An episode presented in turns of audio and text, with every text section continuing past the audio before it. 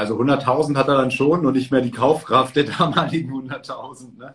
Ähm, ja, also ich, ich habe das oder ich stelle das ganz oft fest und ähm, ich glaube, dass größere Ziele dich eben auch anders handeln lassen und das, was Sie jetzt sagten, also der Moment bei Bodo Schäfer, wo Sie es erstmal aufgeschrieben haben und das, das, das, das, habe auch ich festgestellt, ja, das fühlt sich erstmal so ein bisschen unangenehm an, ja, oder wenn man es dann auch sagt, ja, aber ab diesem Zeitpunkt, wo man es einmal aufgeschrieben hat und einmal auch laut gesagt hat, vielleicht auch vor anderen, ja, wo man immer wieder drüber redet, dann holt man aus einem, also holt man den Gedanken im Grunde in die Realität. Erstmalig wird dieser Gedanke, der vorher nur ganz irgendwo in ihrem Kopf lauerte, ja, der wird eben in die Realität geholt. Und mich wundert es nicht, dass sie es dann auch irgendwann erreicht hatten. Also ich sage jetzt mal ein aktuelles Beispiel. Ich habe ja dann die Firma verkauft und heute stehen jetzt finanzielle Ziele nicht mehr im Vordergrund. Also mir geht es eher darum, reich zu bleiben.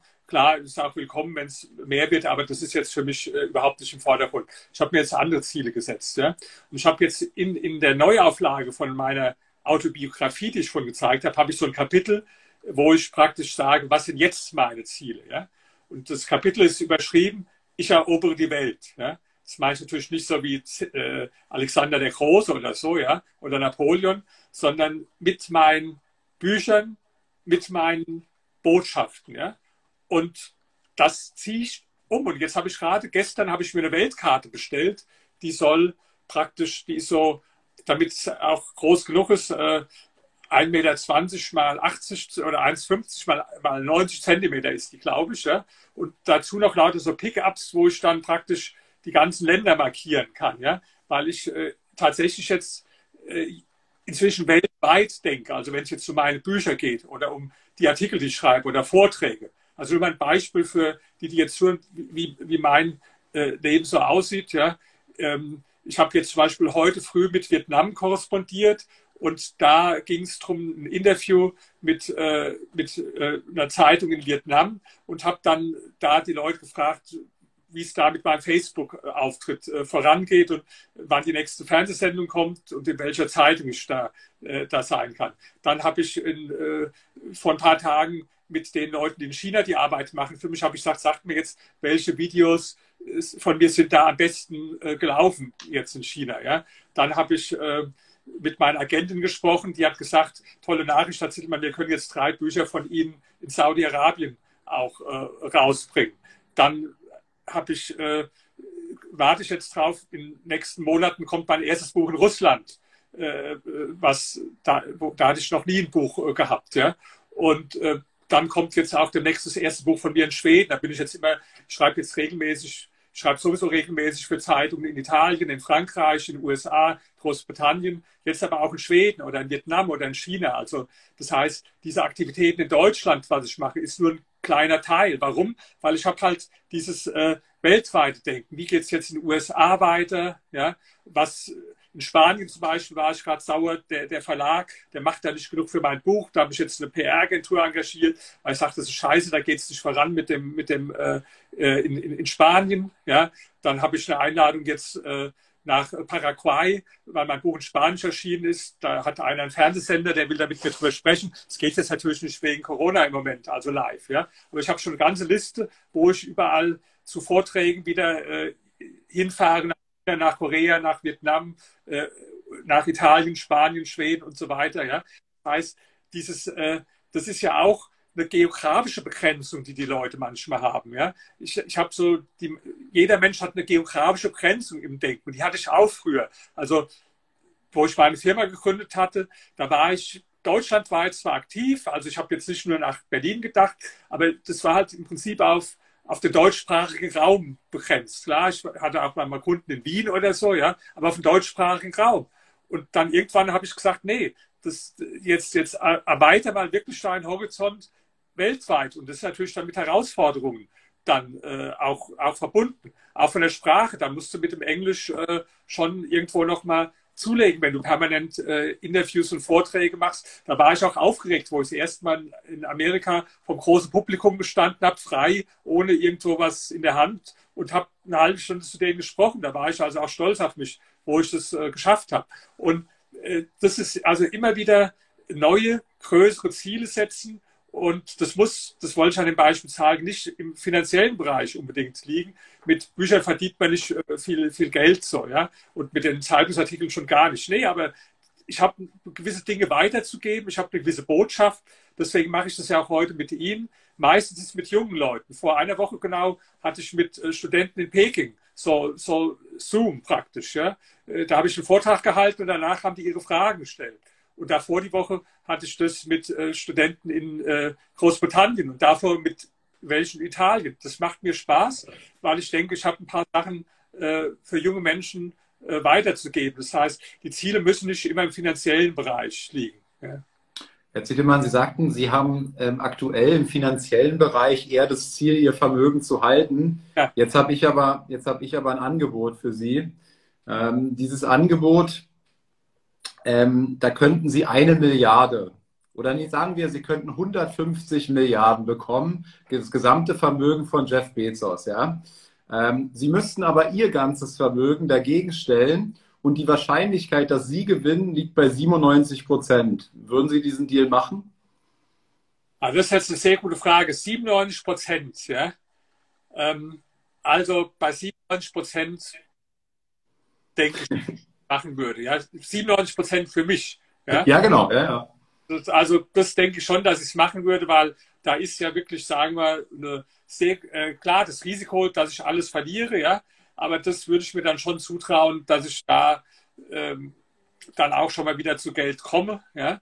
Aber sagen wir mal, auf der anderen Seite dann der reichste Mann der Welt zu sein, das ist natürlich so verlockend, weil wissen wenn ich es nicht machen würde, ja, dann würde ich bestimmt jahrelang mir immer den Vorwurf machen, sagen, Mensch, warum hast du es damals nicht gemacht? Ja, äh, jetzt könntest du der reichste Mann der Welt sein. Und ich will da nicht irgendwie so ein, so ein Opa sein, so ein Tatterkreis, der dann mit anderen Opas mit 90 am Tisch sitzt.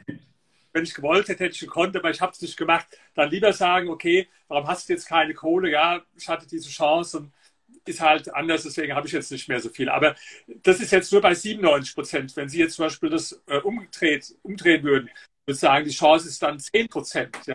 Da würde ich zum Beispiel schon nicht, nicht äh, auf keinen Fall machen.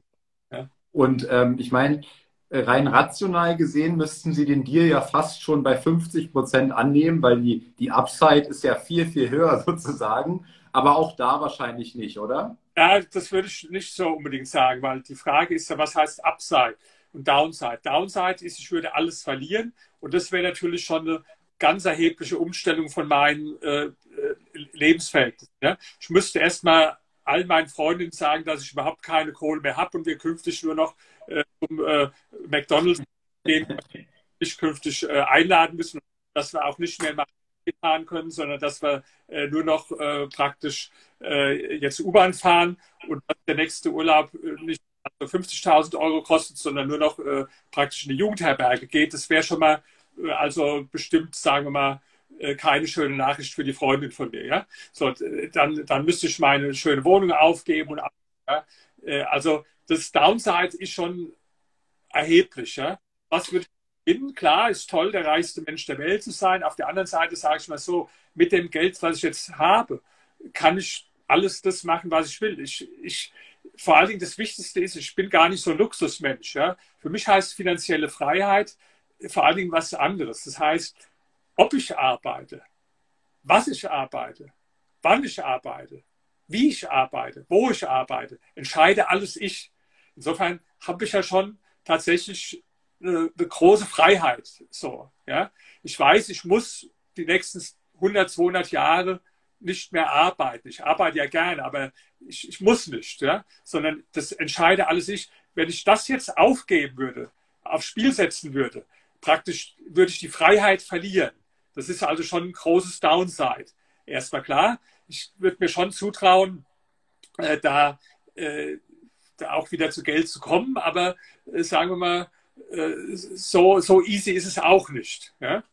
Äh, und äh, was würde ich jetzt gewinnen? Auf der anderen Seite, was, was könnte ich jetzt mit dem Vermögen von Chef Bezos mehr oder anders als jetzt machen? Ja? Also die Freiheit hätte ich nach wie vor. Klar, ich könnte schon ein paar tolle Sachen und ich bin auch ein äh, äh, sehr, sehr eitler Mensch. Also ich wäre dann äh, äh, äh, äh berühmt und so. Ja? und auf der ganzen Welt und so weiter. Ja. Also ja. wäre schon gut, aber es ist jetzt nicht so banal, dass Sie sagen, ähm, das, das Upside ist sehr hoch und das Downside ist sehr gering, sondern ich würde jetzt sagen, dass das Downside, nämlich du verlierst jetzt praktisch erstmal die finanzielle Freiheit. Ja. Das ist schon äh, ganz erheblich. Ja. ja, der Hintergrund, warum ich die Frage gestellt habe, war im Grunde, äh, weil ich gelesen oder gehört habe von Ihnen, dass Sie einen überdurchschnittlichen hohen Grad, Grad an Verlustaversion haben. Ja, also Sie, ja. Sie, Sie sind sehr sicherheitsbedürftig. Sie, Sie gewichten mögliche Verluste sehr, sehr hoch. Ja, überdurchschnittlich hoch. Und das ist relativ untypisch für Unternehmer, weil das Risiko eines Unternehmers ist ja tendenziell immer sehr hoch. Also ähm, ich kenne keine aktuelle Statistik, vielleicht Sie, aber die Anzahl von neu gegründeten Unternehmen versus Unternehmen, die dann tatsächlich erfolgreich sind, ähm, die ist sozusagen sehr, sehr zum Nachteil der, der, der, des Unternehmertums, ja, ja, weil wahrscheinlich neun von zehn scheitern oder so. Ja. Also das, deswegen, wo ich meine Firma hatte, die war total auf Sicherheit ausgelegt, auch muss ich zugeben.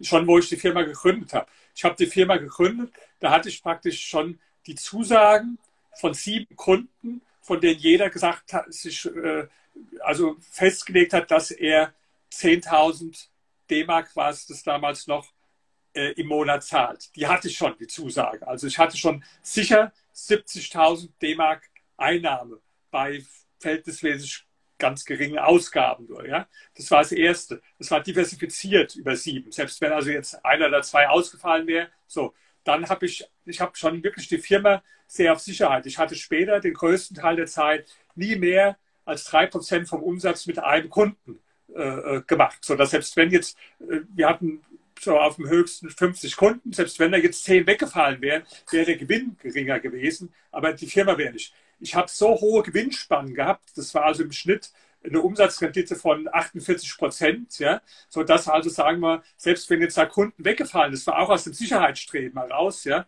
äh, wäre nur der Gewinn geringer gewesen. Ich habe sogar die, die Mietverträge so abgeschlossen, äh, die Büromietverträge, dass die auf zehn Jahre fest waren für mich, ja, und ich habe ein einseitiges Sonderkündigungsrecht hatte jedes Jahr. Also für mich, ich hatte fest kalkulierbar die Räume zu einer festen festgelegten Miete für zehn Jahre, aber umgekehrt, wenn es nicht genau wäre, ich hätte jedes Jahr rausgekonnt durch das Sonderkündigungsrecht. Das ist nicht einfach so ein Vertrag zu verhandeln, habe ich aber gemacht. Und ich habe sogar noch die, die, äh, die Verträge mit den Kunden, da habe ich nur langjährige Verträge gemacht, also die waren mindestens ein Jahr gelaufen, sind sich automatisch verlängert haben und hatte ich sogar noch indexiert an die Inflationsrate äh, äh, gekoppelt. Also das war alles sehr auf Sicherheit äh, ausgerichtet, ja. Und äh, ich gebe jetzt zu, so bin ich halt. Äh, hätte ich jetzt mehr riskiert, dann hätte ich vielleicht noch mehr äh, verdient. Ja? Aber ich denke so, dieser Optimismus und die Risikofreude ist ein Vorteil beim Unternehmer, aber ist auch ein großer Nachteil oft, weil viele, die, die verlieren dann auch später dadurch alles. Und das ist besonders wichtig, wenn man dann übergeht von der Phase des Reichwerdens, wo sie schon gewisse Risiken logischerweise eingehen müssen zur Phase des Reichbleibens. Und wenn die Leute, und die verstehen nicht die meisten, dass das ganz verschiedene mentale Voraussetzungen sind. In der Phase des Reichwerdens musst du auch dich in gewisser Weise fokussieren, musst du auch vielleicht ein bisschen mehr nach Bauchgefühl gehen, musst du äh, auch Risiken eingehen. In der Phase des Reichbleibens gilt genau das Umgekehrte. Da musst du möglichst breit diversifizieren, da musst du deine Risiken zurücknehmen, da musst du auch äh, weniger nach Bauchgefühl, sondern mehr analytisch vorgehen. Ja? Und das heißt, ähm, da muss man schon sehr klar unterscheiden. Und es gibt ja viele Menschen, die einmal reich geworden sind und dann äh, alles wieder verloren haben, weil sie da, darüber nicht rechtzeitig nachgedacht haben. Sie haben ja gerade mein eines Buch gezeigt, Reich werden und bleiben. Ja? Das fängt ja mit dem Kapitel an, äh, vom Millionär zum Tellerwäscher. Also nicht vom Tellerwäscher zum Millionär, sondern umgekehrt. Und das ist doch entscheidend. Weil was nützt denn, wenn Sie, wenn Sie jetzt zehn Jahre lang daran arbeiten, äh, als Unternehmer so zu Geld zu kommen und dann verlieren Sie alles äh, äh, wieder, ja? Deswegen sage ich, du musst dich mit beiden Dingen beschäftigen, also mit dem Reich werden und mit dem Reich bleiben. Da gelten völlig unterschiedliche Gesetzmäßigkeiten. Und das ist was, was die meisten Menschen überhaupt nicht verstehen. Ja. Sie kennen den Gerd Kommer, kennen Sie auch wahrscheinlich. Ja? Klar, ja. Das ist auch ein Freund von mir, der hat jetzt ein neues Buch geschrieben. Äh, ist ein sehr interessantes äh, äh, Buch über, ähm, über ähm, Risiken geht es letztlich um Asset Protection. Ja? Und da hat er zum Beispiel auch in Anlehnung an meine Unterscheidung, schreibt er so von der Reich-werden-Phase und der Reich-bleiben-Phase, die, die viele Leute mental nicht richtig äh, trennen voneinander. Ja? Jetzt äh, Gerd Kommer haben Sie angesprochen. Ähm, er, er hat ja auch das Buch geschrieben, Mieten oder Kaufen oder Kaufen oder Mieten, ich weiß nicht wie rum. Und er, ich will mal sagen, er zerstört ja fast das Immobilieninvestment, äh, wenn man das Buch liest. Äh, jetzt haben Sie sehr viel mit Immobilien in der Vergangenheit gemacht, haben aber auch, ich habe ein Beispiel rausgefunden, haben aber auch ihre Immobilien jetzt verkauft, die, ich glaube, im, im, letzten Jahr ziemlich viel. Es gab eine Immobilie, ein Mehrfamilienhaus, ähm, was sie 2009 in Charlottenburg gekauft haben, hier in Berlin, für 1,8 Millionen mit einem Faktor von, von 11,9 und letztes Jahr für 7,5 Millionen verkauft haben, was in etwa ein Faktor 34 für den Käufer hatte. Zahlen stimmen alle, haben sie gut ihre, gut ihre Hausaufgaben gemacht. ja, mit, mit, einer, mit einer Rendite von etwa 3 Prozent. Ähm, ist das Ausdruck ihrer, ähm, ihres Reichbleibens Bedürfnis, was Sie jetzt haben? Oder warum haben Sie gerade jetzt sämtliche Immobilien verkauft? Oder ist das ein, ein politisches Thema hier in Berlin, unsere, unsere ja ach so rote Regierung? Oder was sind die Gründe? Also erstens, ich habe nicht sämtlich verkauft, ich habe immer noch welche, ja. Ähm, auch sogar noch in Berlin. In Berlin sind es äh, ganze Reihe einzelne Eigentumswohnungen, äh, die sind auch aus der Spekulationsfrist. Und da ist so, wenn da, wenn ein Mieterwechsel anstehen würde, dann vermiete ich die halt nicht neu und verkaufe die dann halt in dem Moment, weil das ist äh, praktisch neu vermieten würde ich jetzt nicht, aber man kriegt halt mehr für, das kommt ja eh irgendwann mal ein Mieterwechsel, ja, und dann verkaufe ich die halt. Also da habe ich noch in Berlin, ich habe auch noch welche äh, in Oranienburg vor, vor Berlin. Äh, da habe ich so einen äh, Komplex, ja, äh, wo praktisch ähm, äh, das so ist, die sind noch, die sind noch in der Spekulationsfrist noch vier Jahre. Deswegen habe ich die nicht verkauft. Ich habe auch noch in Bremen äh, Wohnungen, die ich jetzt nicht verkauft habe, aber den größten Teil habe ich verkauft, das stimmt. Und dann habe ich noch in, in, den USA bin ich beteiligt, da mache ich das aber überwiegend, da habe ich zwar auch zwei Wohnungen, aber da bin ich überwiegend über einen Fonds äh, beteiligt in den USA, äh, der in äh, Büro und äh, ähm, äh, Shopping-Immobilien äh, investiert. Ja? So, das heißt, ich habe jetzt nicht alles verkauft, aber ich habe sehr viel verkauft. Warum? Äh, aus, aus drei Gründen. Ja? Grund eins, wenn ich mir die Frage stelle, ist die Wahrscheinlichkeit höher, dass der Preis noch erheblich weiter steigt? Oder ist die Wahrscheinlichkeit höher, dass der Preis stagniert oder sogar zurückgeht? Da ist meine persönliche Antwort, die Wahrscheinlichkeit ist äh, sehr gering, dass der Preis noch erheblich weiter steigt. Natürlich kann er noch etwas weiter steigen, ja. Den, den, den absoluten Peak äh, erreicht man selten, weder im Aktienmarkt noch im Immobilienmarkt. Aber es kommt ja darauf an, dass man in der Nähe vom äh, tiefsten Punkt kauft und in der Nähe des höchsten Punkts verkauft. In der Nähe, sage ich jetzt. Ja. Und da sage ich, ähm, wenn mich jetzt einer fragt, ob ich glaube, ich könnte die Immobilie jetzt statt zum 33-fachen irgendwo in ein paar Jahren zum 40-fachen verkaufen. Ich will es nicht ausschließen, aber ich würde jetzt nicht drauf, drauf wetten. Ich wäre weniger überrascht, wenn ich dann irgendwann das 25-fache dafür kriegen äh, würde. So, das ist Punkt eins. Ja, Punkt zwei ist, dass ich sage, es gibt so eine generelle Tendenz gegen die Wohnimmobilie, politisch. Ja.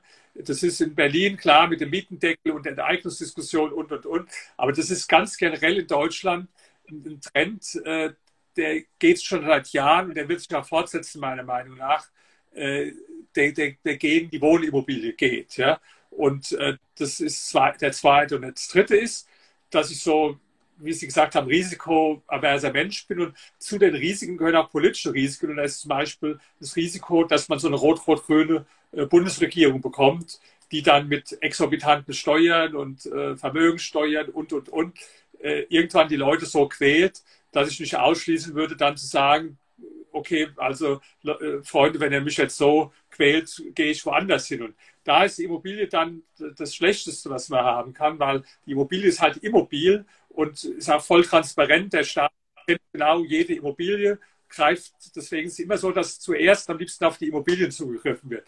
Weil bei Aktien so, da haben die Angst, da wissen die, da, da ist eine Sekunde, da ist das Geld irgendwo äh, auf, auf der Welt. So, ja? Bei der Immobilie geht es nicht so, da dauert es länger zu verkaufen und ist alles so transparent.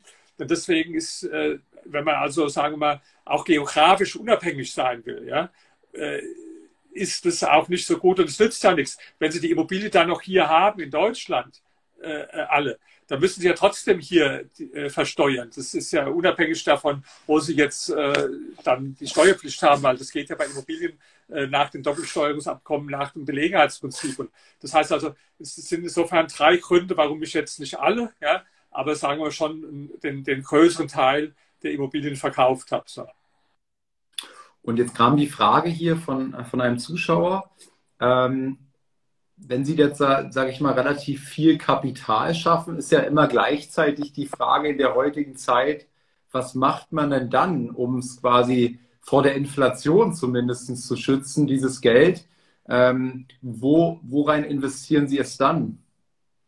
Also ich will erst mal sagen, dass ich die Frage verstehe, weil sie mir auch praktisch äh, so sicher wie es Abend der Kirche immer als erstes gestellt wird. Die sagen dann die Leute, okay, du hast jetzt hier verkauft, aber was, was machst du dann denn mit dem äh, Geld überhaupt? Ja?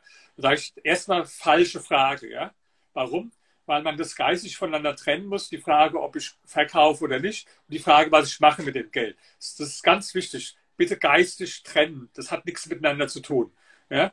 Ähm, die, die, und zwar warum? Weil ich bin ja ein privater und kein institutioneller Investor. Das heißt, ich bin gar nicht gezwungen, irgendwas immer zu machen. Im Gegenteil, meistens ist es Beste, nichts zu machen äh, als, als Investor in, äh, in der meisten Zeit. Ja. Die meisten Leute werden dadurch äh, nicht reich, weil sie meinen, sie müssen immer, immer irgendwas machen. So, ja. Meistens besser, am, am besten mal gar nichts zu machen.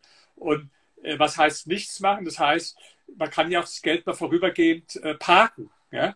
Das ist natürlich heute unangenehm, das, ist, das stimmt, weil sie haben dann immer die Negativzinsen, ja, weil ich parke das dann ja in kurzlaufenden Anleihen und da haben sie natürlich dann, äh, ja, wenn sie dann eine Million da parken, dann kostet das vielleicht 10.000 Euro im äh, Jahr. Und sie müssen ja noch, selbst wenn sie eine moderate Inflationsrate haben, ja, das, das wird natürlich weniger dann. Das ist also nicht angenehm.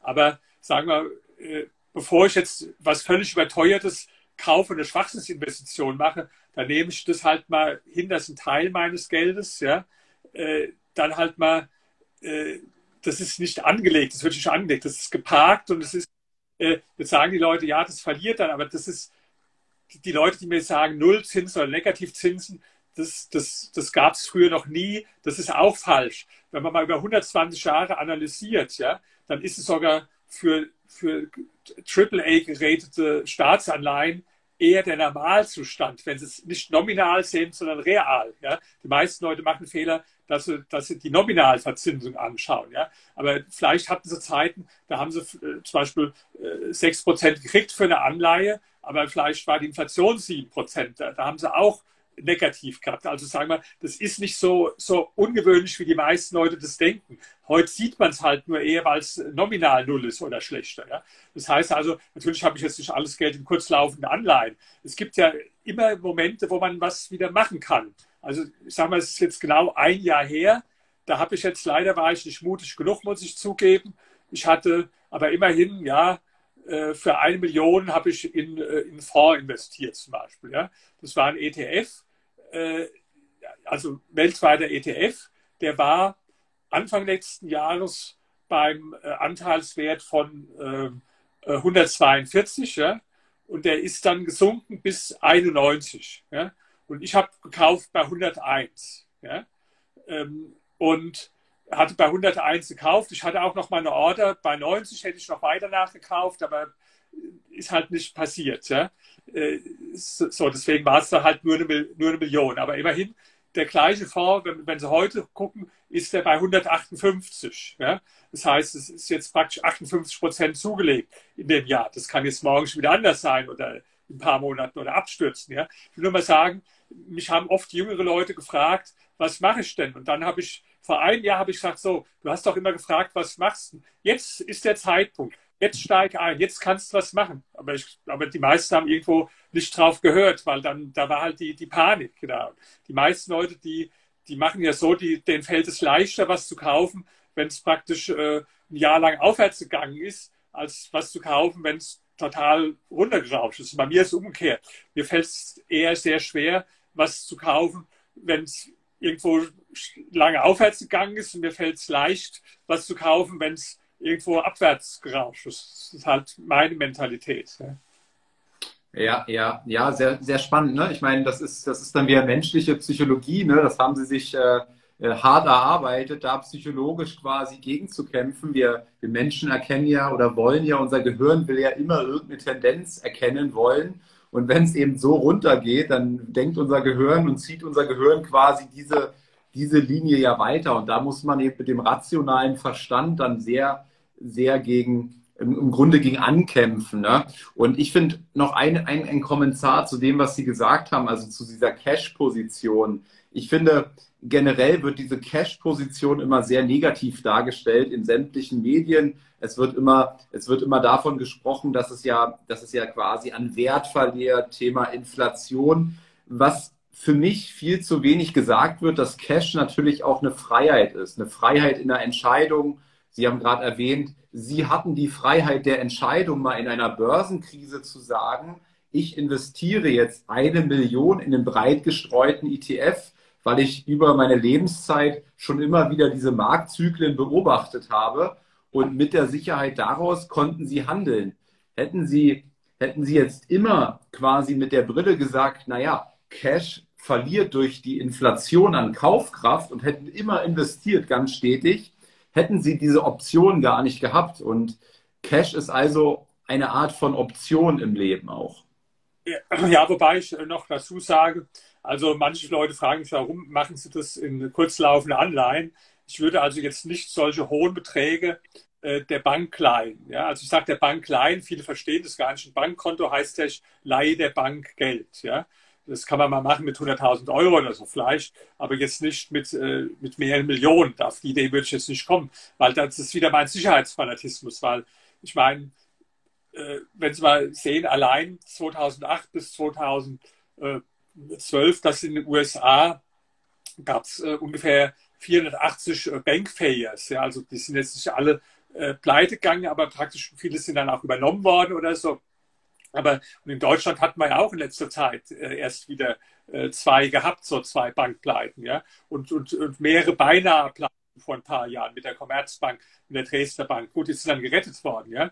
Aber ich sag mal, äh, ich würde jetzt nicht einer, Bank, die, sagen wir mal, mit 90 Prozent äh, Leverage und ein schlechtes äh, Rating möglicherweise noch hat, ja, der jetzt mein Geld äh, anvertrauen. Also das äh, ist für mich völlig abwegig, der, der Gedanke.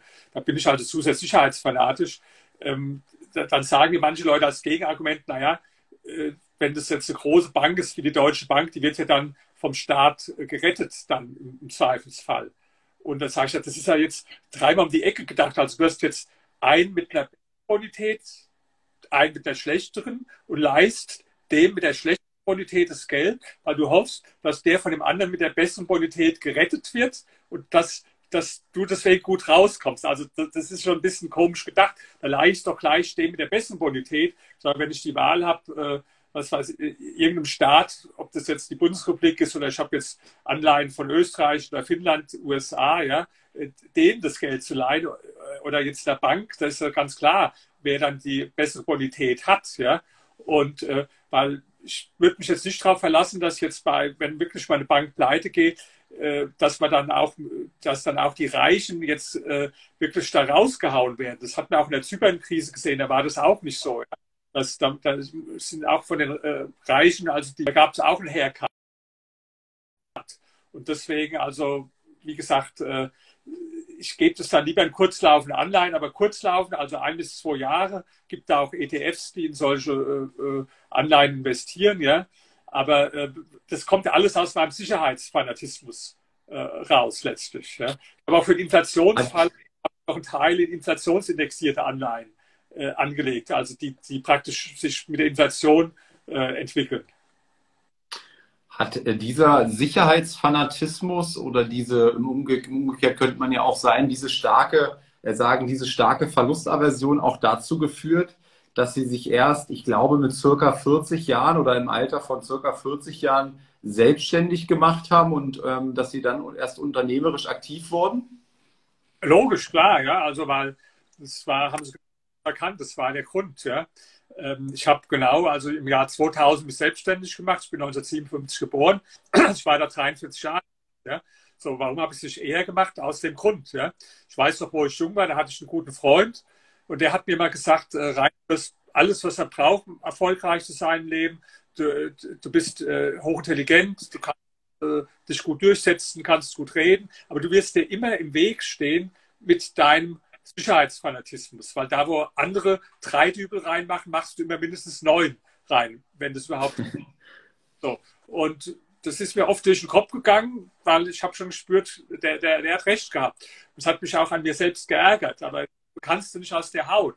Ich möchte es mal als Ermutigung an, an manche Zuschauer geben, weil man sagt immer, der Unternehmer, der muss äh, voll Risiko und Power und so, ja, und du musst jetzt so werden. Jetzt gibt es aber Menschen, die sind halt nun mal nicht so, ja. Und denen möchte ich jetzt die Ermutigung geben und sagen, äh, äh, guck dir mein Leben an, lese mal mein, mein Buch durch, meine Autobiografie. Vielleicht kannst du dich eher damit identifizieren, mit, mit so jemandem wie, wie, wie mir, äh, der, der jetzt auch nicht so, so risikofreudig äh, ist wie andere.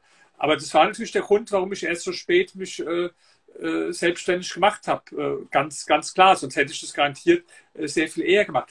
Aber dann, wo ich es gemacht habe, ja, dann habe ich das auch zu schätzen gelernt, weil ich habe dann viele Sachen richtig gemacht, die andere vielleicht falsch gemacht hätten, was ich Ihnen von gesagt habe. Diese Diversifikation über die Kunden, diese Sicherheitsstruktur bei den Verträgen, ja, auch die hohen Gewinne, die ich gemacht habe, waren auch letztlich äh, Ausdruck von meinem Sicherheitsstreben, weil ich könnte jetzt gar nicht mit einer Firma leben, die macht jetzt 5% Gewinn.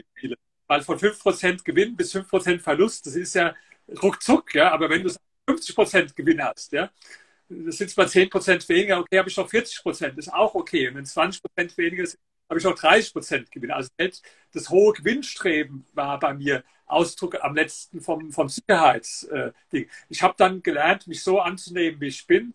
Und die Wirtschaftswoche hat mal so einen Artikel gebracht über mein Buch, der war dann überschrieben, äh, Gründen für Angsthasen. So, ja, gut, äh, habe ich mit gemeint, äh, stehe ich zu, ist halt so. Ja, aber wenn, sich, wenn ich ein paar andere Angsthasen damit äh, praktisch äh, ermutigen kann, ja, weil sie haben recht, typisch ist es nicht, der typische Unternehmer. Und ich könnte auch heute natürlich viel mehr Geld haben, wenn ich dann irgendwann gesagt hätte oder heute sagen würde, ich setze jetzt ein Drittel oder die Hälfte von meinem Geld ein, um es zu verdoppeln. Hätte ich es schon verdoppelt in den letzten Jahren. Aber mit dem Risiko, es zu verlieren. Und das habe ich das nicht gemacht so. Ja. Ja, nee, das, das, das, das, das wollte ich auch nochmal so ein Stück weit damit rausarbeiten, weil ich eben ähm, es ein schönes Beispiel finde und ich glaube, mit diesem Beispiel, ja, da, da können sich viele dran inspirieren, die ihm vielleicht auch sagen, wie sie schon meinten, ich bin jetzt, ah, es ist mir zu viel Risiko und so weiter, aber ähm, man kann es eben trotzdem dann auch bearbeiten. Ne? Sie haben es ja, Sie haben es ja für sich dann irgendwann doch entschieden und Sie haben ja dargelegt heute, wie ähnlich, es gibt ja, es gibt ja eine Mischung. Also sie haben sich ja offensichtlich erstmal ein gewisses Polster erarbeitet, was ihnen ähm, in, der, in dem Angestellten-Dasein nehme ich an, und haben dann gesagt, okay, jetzt habe ich mir schon mal sechs, sieben Kunden gesucht in dieser Unternehmung, die mir auch die Startphase Phase etwas gesichert haben. Ne? So, so, so grob kann man sagen. Ja, also das, äh, ich hatte die, die, äh, die Zusage fest, die haben auch alle dann unterschrieben von sieben Kunden. So, da, da, und die haben sich alle für ein Jahr festgelegt, ja, dass sie jeden Monat 10.000 D-Mark zahlen. Also insofern äh, war der Start jetzt, das war schon auch Ausdruck von dem Sicherheitsdenken. Klar, äh, hätte jetzt passieren können, dass, ich, dass sie dann kündigen nach, nach einem Jahr oder so. Ja?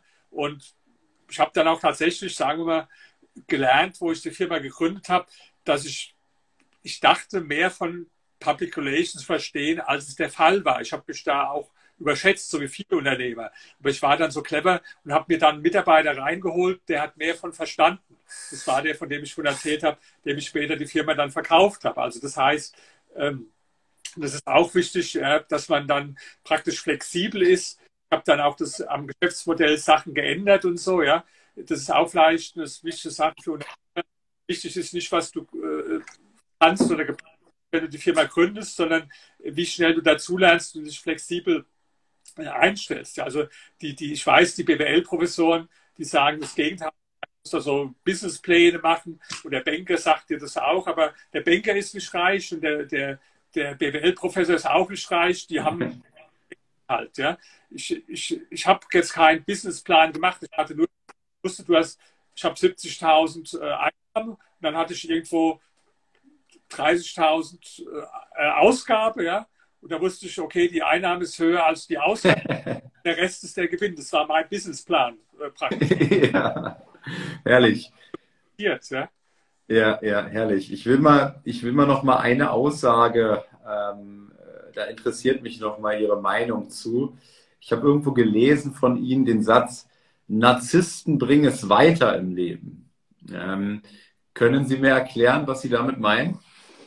Ja, also es gibt ja so Sprüche, also es war gerade heute in einem Interview äh, äh, mit Vietnam, ja. Der hatte auch mich darauf angesprochen und hat geschrieben, bei uns gibt es so Sprichwörter irgendwo, ich weiß nicht genau, wie die hießen in Vietnam, aber die waren so ähnlich Deutsch gibt es ja auch, äh, so bescheidener ist ein Zier oder sei kein Angeber, was weiß ich, ja. Und da habe ich gerade ihm geantwortet, das gleiche auch, das, da, das schadet Menschen im Leben, ja, weil die, die Meinung, also dass sich Qualität äh, von selbst durchsetzt, ja, das ist ja gerade so absurd. Da, wenn es so wäre, hätte Mercedes schon längst äh, die Marketing, Public Relation und Werbung einstellen müssen. Ja, wir haben gute Autos, das ist bekannt, die setzen sich schon alleine durch. Nee, haben die nicht gemacht so, ja. Und ähm, für mich ist immer so ein bisschen Vorbild gewesen, der Arnold Schwarzenegger, ist auch das Buch von ihm kann ich sehr empfehlen, äh, Total Recall. Und da sagt er immer wieder, ist für ihn war alles Verkauf. Alles ist äh, Verkauf auch vor allen Dingen sich selbst zu verkaufen, sich selbst zu vermarkten. Deswegen, ich habe ein ganzes Buch darüber geschrieben. Das heißt, äh, die Kunst berühmt zu werden. Da habe ich den Titel vielleicht nicht so klug gewählt, weil dann haben manche Leute gesagt, ach, ich will gar nicht berühmt werden, dann brauche ich das Buch nicht. Nee, das geht aber nicht nur ums berühmt werden, es geht darum, die, die Fähigkeit, sich selbst zu vermarkten. Ja? Und, meiner Meinung nach ist es halt ganz entscheidend, äh, gucken Sie mal, wenn ich jetzt zum Beispiel in meinem Bereich schreibe jetzt ein Buch, klar, da gibt es ja manche, die sagen, ich habe das Buch geschrieben, das, das, ist gut, ja, das wird sich schon von selbst rumsprechen. Das ist auch so bis zum gewissen Grad. Äh, ja, aber ich verlasse mich halt nicht allein darauf. Ja. Ich mache halt auch vieles äh, dafür. Ja. Also zum Beispiel jetzt, wenn ich schon ein Interview gebe, dann dient es ja auch zu, ich möchte, mir macht es Spaß, das ist das Erste. Ja. Äh, ich gebe gern was von meinem Wissen weiter aber ich möchte natürlich auch, äh, dass meine Bücher verkauft werden. Ja? Und das werfen mir auch manche vor, auf Facebook zum Beispiel, ja. Da gibt es dann immer wieder, da schreibt einer ganz klug, oh, der, der, der Zittelmann, der will ja seine Bücher verkaufen.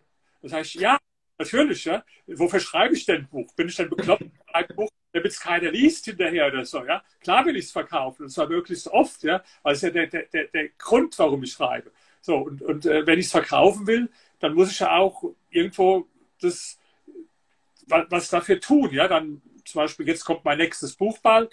Da habe ich jetzt schon mit einem großen Magazin vorbesprochen, dass die ein paar Seiten darüber bringen und mit einer anderen großen Zeitung, dass da auch eine Seite drüber kommt. Also da mache ich mir jetzt die Gedanken schon, wie kann ich das, äh, äh, ja, und überlege mir schon in, in andere Sprachen, in, wo kann man das, in welchen Ländern die platzieren. Also das heißt, der Verkauf gehört immer dazu, natürlich auch sich selbst zu einer Marke äh, zu machen, weil ähm, das, das hängt ja auch mit zusammen, äh, sagen wir mal, dass man glaubwürdig ist mit den Menschen. Ja? Zum Beispiel, ich würde mich jetzt nicht getrauen, über Erfolg und Reichtum zu schreiben, wenn ich jetzt selbst äh, praktisch nichts zu bieten hätte, außer Bücher über Erfolg. Ja? Das, es gibt ja manche so, die schreiben Erfolgsbücher, fragt sich ja, was ist das, dessen Erfolg? Ja, Erfolg ist, dass er Bücher über Erfolg schreibt. Das ist ja mir jetzt denkt, da muss man schon ein paar andere Sachen haben im Leben, die man, die man vorweisen kann.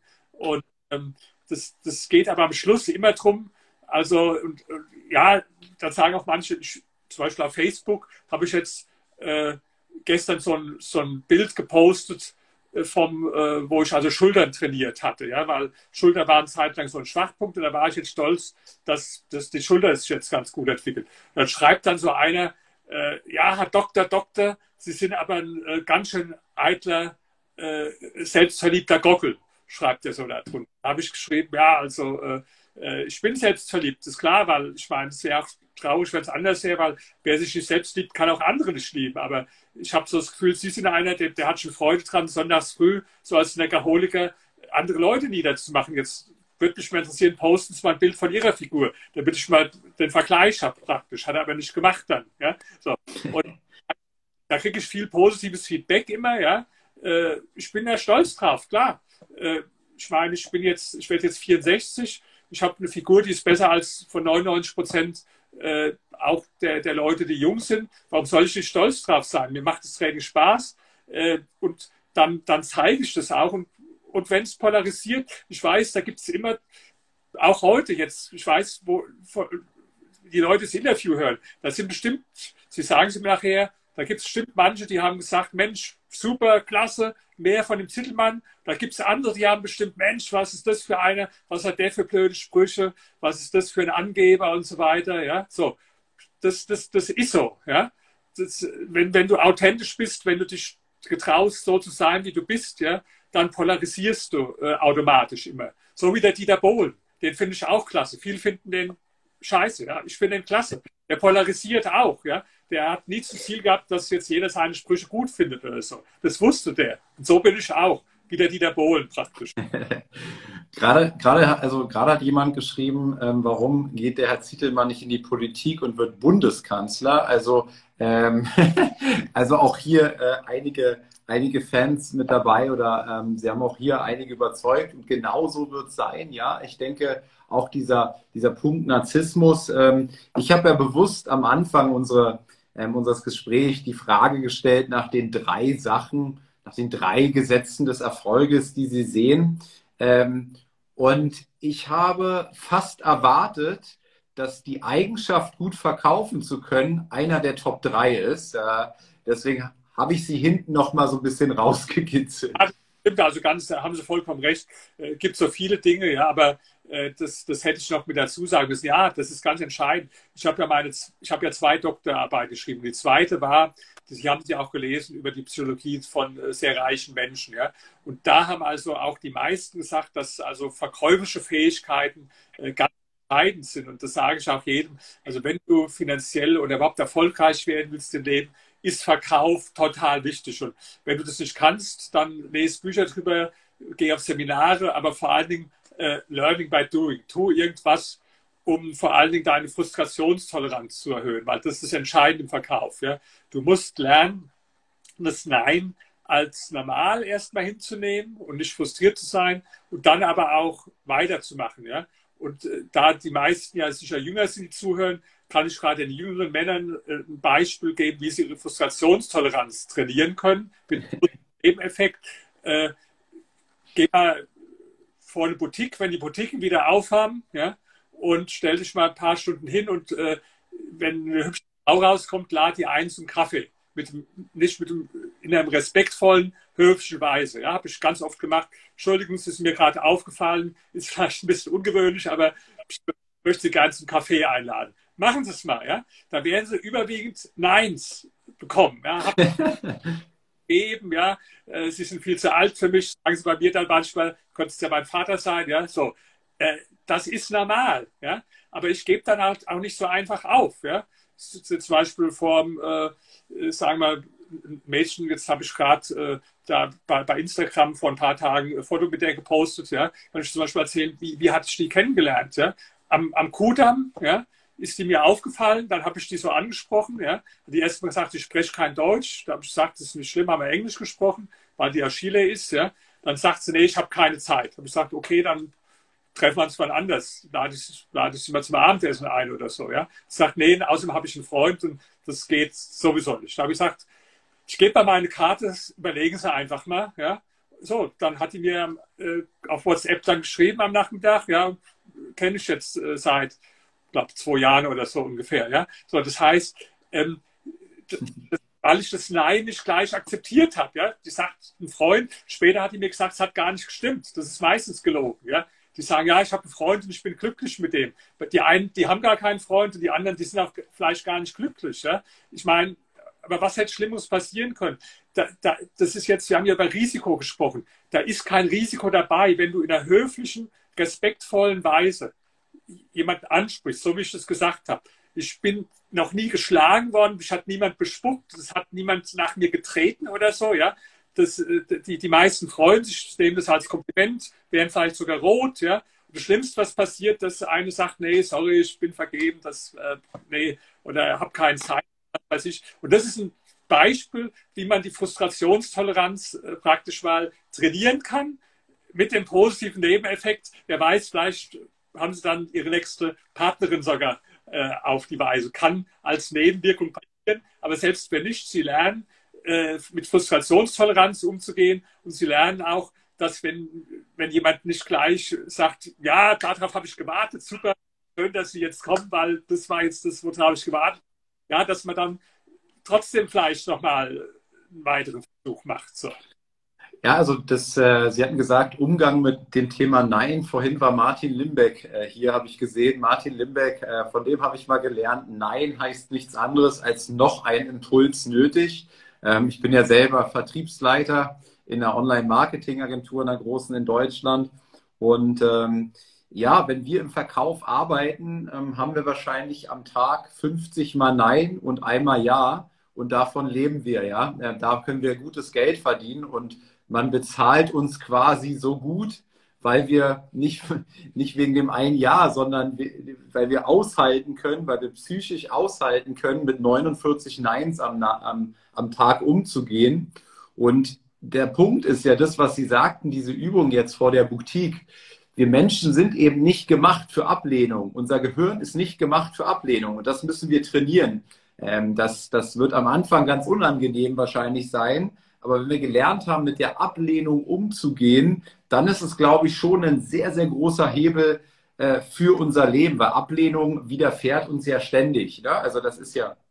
Ja, ich weiß noch, mir hat es mein Freund beigebracht, wo ich jünger war, wo ich das erste Mal das dann so gemacht habe, jemanden angesprochen. Ich habe mir gedacht, ich kriege einen Herzinfarkt oder ich fange an zu stottern oder ich, ich war ja total aufgeregt. Ja? Ist aber nicht passiert, ich habe es überlebt. Ja? Und weil Sie Limbeck jetzt genannt haben, was, Sie haben den, der war mit hier online oder der war jetzt irgendwo, dass Sie haben den. Ich, ich habe vorhin gesehen, der hat äh, kommentiert und der hat auch. Also, ähm, kann ich sehr empfehlen. Es ist super typisch, war auch bei seinen Seminaren. Ich habe da auch viel gelernt. Ja. Der, der ist super sympathisch. Ich freue mich, wenn ich mal wieder sehe. Äh, ein ehrlicher Typ einfach, ja. Und kann ich also empfehlen, auch äh, bei seinen Seminaren lernt man was und es ist auch äh, unterhaltsam. Also wenn er noch da ist, jetzt äh, hallo Martin. Ja, ähm, nee, ähm, und das, das, das Zweite, also zum Thema Verkauf, deswegen, deswegen frage ich eben auch nochmal nach, weil ähm, ich persönlich schreibe auch an einem Buch ähm, oder habe ich geplant jetzt, äh, der, der Titel soll sein Life is a Sales Pitch, weil alles im Leben Verkauf ist. In, in Deutschland stelle ich immer wieder fest, wenn ich zum Beispiel auch erzähle, was ich arbeite, dass ich im Verkauf arbeite, da ist die Reaktion meines Gegenübers immer, okay, ne, immer sehr, sehr, sehr bescheiden zumindest, ja. Und ich stelle fest, dass aufgrund dieses schlechten Images dem, dem Verkaufen gegenüber oder dem Verkauf an sich gegenüber sich die breite Masse der Bevölkerung sich auch gar nicht mit dem Thema auseinandersetzt, obwohl sie ja alle verkaufen. Ne? Also das brauche ich Ihnen nicht zu sagen. Ne? Ähm, sie sprechen von der Sozialakquise, ja, auf der Straße. Ähm, das ist nicht mal Sozialakquise. Ähm, ähm, ein Vater verkauft seinem Sohn Gemüse zu essen statt eben Schokolade. Ne? Das ist ja auch Verkauf. Aber dennoch in Deutschland, und das, das, das sehe ich überall, beschäftigen sich so wenige Menschen mit dem Thema Verkauf, im Grunde nur die Berufsgruppe äh, Gruppe Vertriebler. Und das, das möchte ich so ein Stück weit ändern. Absolut, also da haben Sie vollkommen recht. Und jeder verkauft, auch wenn es wichtig ist. Also zum Beispiel, wenn Sie jetzt einen Heiratsantrag machen, vielleicht Ihrer Frau, ja. Klar, Sie können irgendwo im, äh, äh, Pyjama morgens früh zwischen Zähneputzen können sagen, übrigens, äh, was hältst du von, wenn wir mal heiraten oder so? Ja? Kann man so machen, ja. Aber ich glaube, dass die meisten das wahrscheinlich nicht so machen, sondern dass sie sich schon vorher überlegen, wie, wann sage ich das, wie sage ich das, schaffe ich eine schöne Atmosphäre, wie formuliere ich das, ja, so was ist es? Verkauf, ja? Weil wenn es jetzt nur auf die Nachricht ankäme, auf die Frage, dann könnte ich auch äh, irgendwo im, im äh, Pyjama irgendwo, ja, oder beim Jogging irgendwo sagen, Mensch, übrigens, äh, was hältst du von, wenn wir mal heiraten? Kann man so machen, aber meisten, die werden es anders machen. Also insofern wissen die Leute eigentlich, dass es äh, verkaufen, aber sie nennen es halt anders und verbinden irgendwo was Negatives damit. Sie verbinden irgendwo einen Typ mit, der einem die Ohren abschwätzt, der einem was andreht, was man gar nicht braucht, der vor allen Dingen endlos redet. Und das ist zum Beispiel vielleicht am Schluss, weil ich muss jetzt auch gleich, äh, praktisch äh, kommt die Freundin, äh, äh, äh Stopp machen, ja. Aber das ist vielleicht das Wichtigste. Ich habe jetzt heute sehr viel geredet, ja. Aber wenn ich verkauft habe, ich habe ja auch die Akquise gemacht für meine Firma, die Kunden gewonnen, da habe ich ganz wenig geredet. Da habe ich gefragt und die Ohren weit auf und zugehört und mitgeschrieben. Und, und das ist der größte Fehler, den überhaupt Verkäufer machen. Und auch ein falsches Bild, dass der Verkäufer einer ist, immer der einem die Ohren äh, äh abschwätzt, so, ja. Sondern äh, da ist ganz äh, viel wichtiger das Zuhören und das Fragen.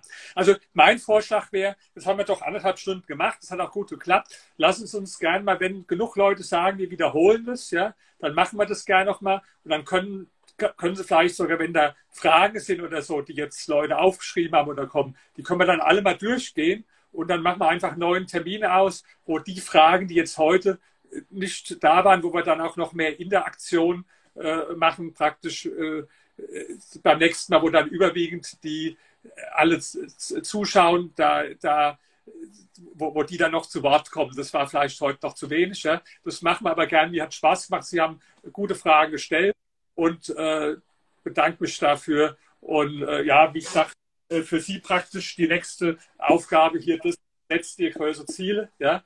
Das ist ja. ein Buch, ja, was auf der ganzen Welt jetzt so erfolgreich ist, weil, weil die Leute fragen oft, Sie haben 24 Bücher geschrieben, mit welchem soll ich doch anfangen? Ich sage, fangen wir damit an, weil das liest sich schön und das ist wirklich, äh, worum es vor allen Dingen geht im Leben, ja, sich größere Ziele setzen soll.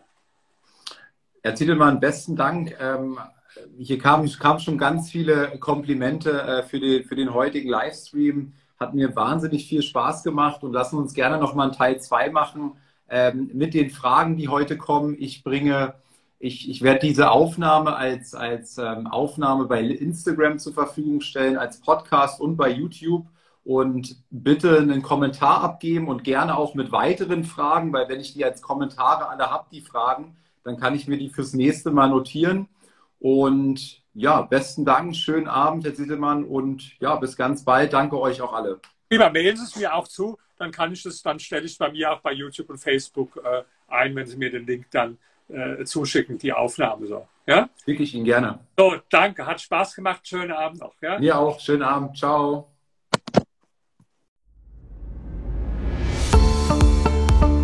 Das war eine weitere Folge des Podcasts Erfolg ist kein Zufall von Maurice Borg. Bitte nimm dir eine Minute und unterstütze uns mit einer Bewertung. Folge Maurice Borg bei Instagram und profitiere von seinen täglichen Buchausschnitten aus den besten Büchern unserer Zeit. Sein Profilname ist mb-maurice-borg.